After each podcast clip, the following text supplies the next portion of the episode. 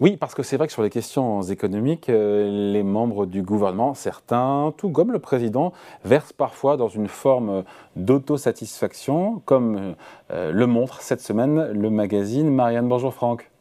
Bonjour. Je vous entends pas bien, Franck. Oui, vous m'entendez là? Je vous entends mal, en tout cas. Franck? Oui, je vous entends. C'est super. Bonne année, Franck. Bonne année, bonne année. Tous mes voeux directeur adjoint de la rédaction de Marianne. Bon, inflation, chômage, énergie, euh, nucléaire, budget. Euh, vous vous demandez s'il faut ou pas prendre au mot le gouvernement. Et en gros, quand j'ai lu le dossier, c'est plutôt non. Hein. Ah ben, disons qu'on a voulu confronter euh, chacune des déclarations au cours des mois, qui sont des déclarations très optimistes sur les résultats du gouvernement et la conjoncture économique et effectivement euh, euh, pris euh, une à une, ces citations sont contredites par les faits, par les chiffres, et nous les avons passées au crible. Alors justement, Stéphane Séjourné, secrétaire général de Renaissance, le parti présidentiel, qui affirme, s'agissant de l'inflation, que la France est la plus épargnée. Pardon de vous contrarier, mais une part de... C'est un peu vrai quand même. Hein Alors, oui, vous avez, je dirais, vous, vous commencez par euh, cette. C'est fait euh, exprès. oui, oui, oui, vous commencez très mal ou très bien, je ne sais pas. Mais effectivement, euh, le, taux d'inflation.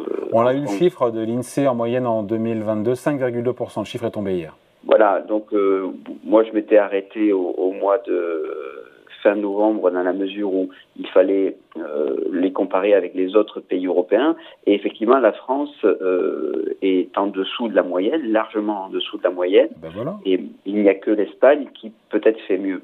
Mais la question, c'est de savoir pour quelle raison. Ce n'est pas du tout euh, parce que il y a eu une gestion formidable du, de, la, de, de la production d'électricité. Ce n'est pas non plus parce qu'on a réussi à sortir euh, du marché européen, qui est un marché absolument. C'est parce qu'on a sorti le carnet de chèques.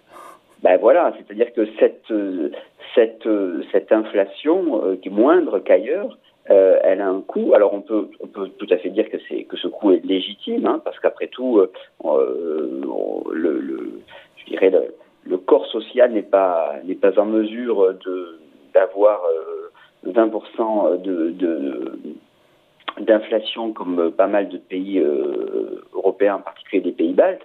Mais il faut savoir que, eh bien, tout cela a un coût. Ce n'est pas, je dirais, par euh, par une préscience gouvernementale qu'on obtient ces résultats. C'est tout simplement parce qu'on a sorti son carnet de chèques et le Trésor public euh, doit désormais débourser 3% d'intérêt pour, pour lever de l'argent et non plus zéro comme auparavant. Donc, effectivement, il ne s'agit pas d'être un père euh, la rigueur de la dette. Vous, êtes, vous êtes, devenu plus royaliste que le roi sur la question budgétaire Je vous ai connu plus, plus, Non, non, c'est pas ça du tout.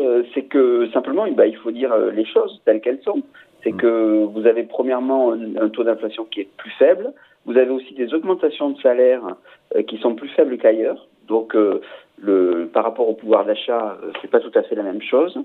Euh, et puis, effectivement, ça se fait au prix de, au prix d'un de chèques euh, plus que, par exemple, un, un investissement sur sur l'énergie et sur en particulier sur le nucléaire. Franck, Bruno Le Maire dit viser le plein emploi en 2026. Pardon, mais c'est un objectif, c'est pas une contre-vérité, c'est pas une menterie. Hein. Alors ben oui, euh, viser le plein emploi, bien sûr, euh, mais ce que, ce que nous on, a, c'est un objectif, mais il s'est quand même satisfait de la création de 430 000, 431 000 emplois. Bah, on peut, on peut quand même, parce que ça fait comme très longtemps qu'on n'a pas vu ça en France. Hein. oui, mais pour quelle raison?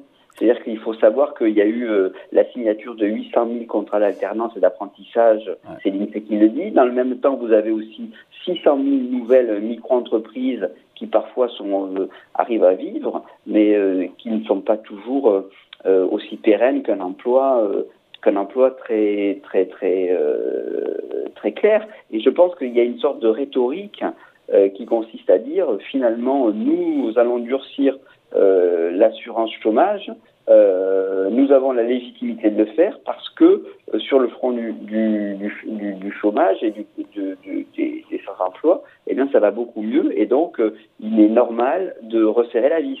Donc il y a une sorte de rhétorique dans laquelle le, le, citoyen et le lecteur doit, en conscience et de façon éclairée, savoir qu'il y a quand même des chiffres qui, qui remettent en, en question je dirais, cette, ce satisfait un peu mm. facile. Euh, le président de la République, Emmanuel Macron, qui dit avoir acté une taxe carbone à nos frontières pour protéger nos industries. Pour vous, c'est de la carabistouille, ça? Ben, C'est-à-dire que si vous regardez, c'est toujours pareil. Alors ça, soyons honnêtes, c'est pas l'histoire d'Emmanuel Macron, c'est surtout euh, au niveau européen. C'est-à-dire qu'à partir du moment où les Européens, comme ils ont des intérêts complètement divergents, euh, s'entendent sur un sujet, euh, c'est tout ça, ça par cette loi de d'éraser tout ce qui dépasse toute ambition, eh bien, ça devient soit ultra technique, soit le plus petit dénominateur commun qui qui n'a aucun effet. Quand je dis ultra technique, c'est que quand vous regardez précisément, c'est cette taxe aux frontières, elle va s'appliquer aux matières premières. Peut-être certains articles intermédiaires, des vis ou des boulons, mais ah, c'est un, début. C'est un début, non? Oui, enfin, c'est un début. Pourquoi ça se... Vous avez des, des, des fabricants d'automobiles qui vont euh, passer sans aucun problème, alors que pourtant, euh, ces automobiles sont chargés de, de, de CO2 euh, et n'obéissent pas à des règles contraignantes auxquelles obéissent les, les à bon droit, me semble-t-il, les, les constructeurs européens. Donc ça ne change absolument pas le, déséquilibre concurrentiel entre les deux pays, entre les deux zones, pardon. Euh, à vrai dire. Euh, et puis moi, cette logique du c'est le n'est qu'un début, ça fait 30 ans que c'est le fameux step by step où on se dit bah, l'Union européenne elle ne progresse que petit à petit, marche après marche. Euh, à 27, c'est tout à fait possible. Et puis, il y a une sorte d'urgence, parce que en, 10 ou 15 ans, ben, vous avez largement, sous un régime de libre-échange, la possibilité de, euh, de, déchirer un tissu économique euh, qui était déjà constitué. Franck, rapidement sur le budget 2023, le gouvernement a pris 1% comme, comme prévision de croissance cette année. On n'y sera pas a priori. Je me souviens que le président de la République l'avait dit à demi-mot dans un entretien en Parisien en fin d'année qu'on serait en dessous.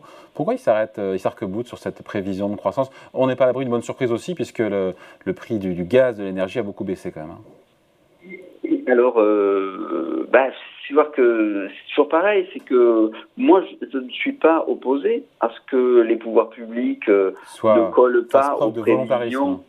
Oui, voilà, exactement. Euh, je ne suis pas opposé à ce que euh, Bercy ne suive pas les, instituts de conjoncture. voilà.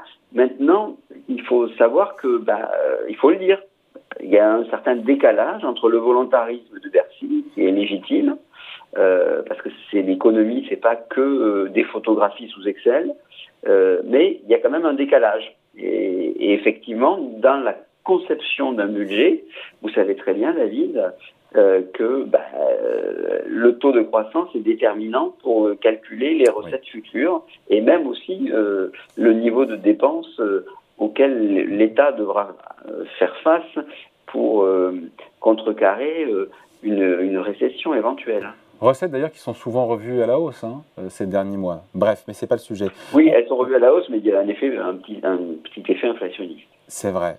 On finit par le nucléaire. Euh, le président de la République qui souhaite euh, que 6 EPR de deuxième génération soient construits. Qu'est-ce qu'on a à redire chez Marianne? Parce que là, pour le coup, si l'État passe commande, where is the problem Ah non, mais là, vous avez raison. Euh, nous, on est, on est très contents. enfin, je, voudrais simplement vous faire remarquer que ça a été prononcé le 10 février 2022. Voilà. Et que le, l'abandon du nucléaire date de bien longtemps. Donc effectivement, le réveil, mieux vaut tard que jamais. Sauf que à, écouter le Jean-Bernard Lévy, qui est un ancien président d'EDF, il a dit la, la législation en vigueur oblige EDF à avoir une direction pour fermer 12 réacteurs, pas pour construire 12 nouveaux. C'est lui qui le dit, je le cite, il, euh, in extenso. Donc effectivement, vous avez euh, on fait comme si, en fait, on, on, on prend des postures de, de, de pro-nucléaire après avoir été quand même se féliciter d'avoir fermé les, Fessenheim. voilà, donc c'est une forme de... C'est assez cocasse. Malheureusement, tant mieux, ça se fait un peu tard. Mieux vaut tard que jamais, mais si vous voulez, le décalage entre le discours et la réalité peut tout à fait se comprendre lorsqu'on est euh, lorsqu'on s'appelle la France avec les pouvoirs publics et qu'il y a une forme de volontarisme, vous l'avez dit. Euh, le problème, c'est que ce décalage entre le discours et la réalité, eh bien, euh, il apparaît au grand jour sur à peu près tous tous les domaines de l'économie. Le chômage, l'énergie, le protectionnisme, l'inflation ça fait beaucoup. Voilà, c'est ce que vous vouliez souligner. Cette semaine dans le magazine Marianne, qu'est-ce qu'on peut y lire d'autre? On va voir la couverture.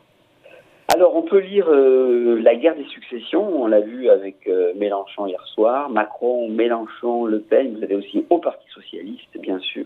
Euh, donc, les héritiers, eh bien, ils disent, ils disent leur couteau. Vous savez que Emmanuel Macron ne pourra pas briquer oui. un troisième mandat.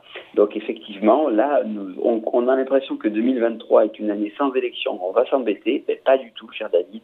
Vous lisez Marianne et vous, vous, dites que 2023, ça va être passionnant. Et je vois la couverture, hein, le discours économique du gouvernement passé au crible, c'est ce dont on vient de parler à l'instant, à lire plus amplement dans les pages de Marianne. Merci Franck. Merci beaucoup David. Bye. Au revoir.